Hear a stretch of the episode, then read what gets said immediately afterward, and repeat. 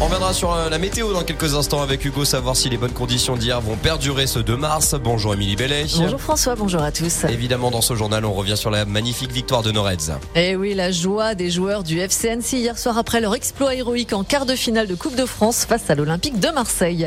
Une cinquantaine de chefs d'entreprise du Genevois mènent aujourd'hui une action coup de poing en ligne de mire la présence répétée des gens du voyage sur leur parking et les médecins régulateurs du service d'accès aux soins étaient en grève hier.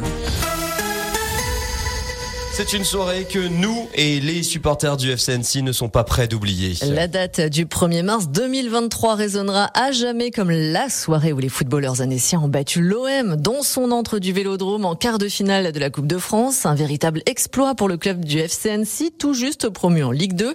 1000 supporters annéciens avaient fait le déplacement à bord de 16 autocars. Au coup de sifflet final hier soir, ils ont laissé exploser leur joie.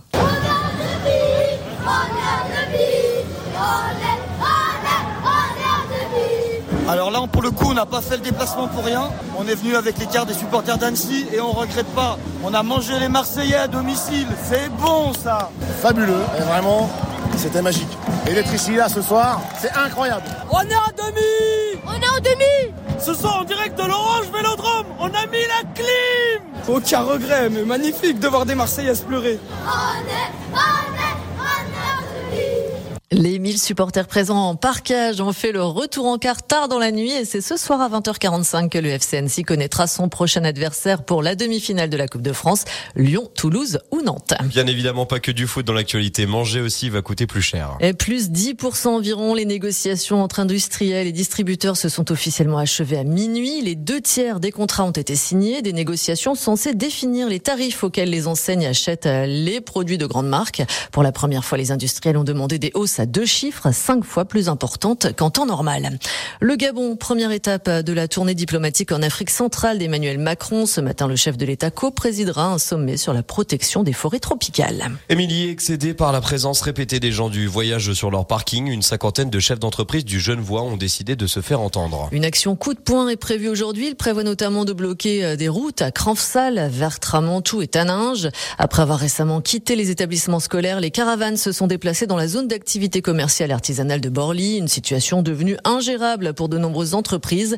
Le parti Reconquête 74 appelle le préfet à intervenir pour expulser définitivement ces personnes.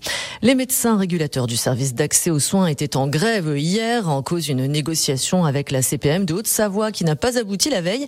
Trois quarts d'entre eux ont suivi le mouvement. Ces médecins généralistes libéraux assurent officiellement depuis novembre des gardes téléphoniques sur la plateforme du centre 15 pour gérer les appels qui ne relèvent pas d'une urgence vitale.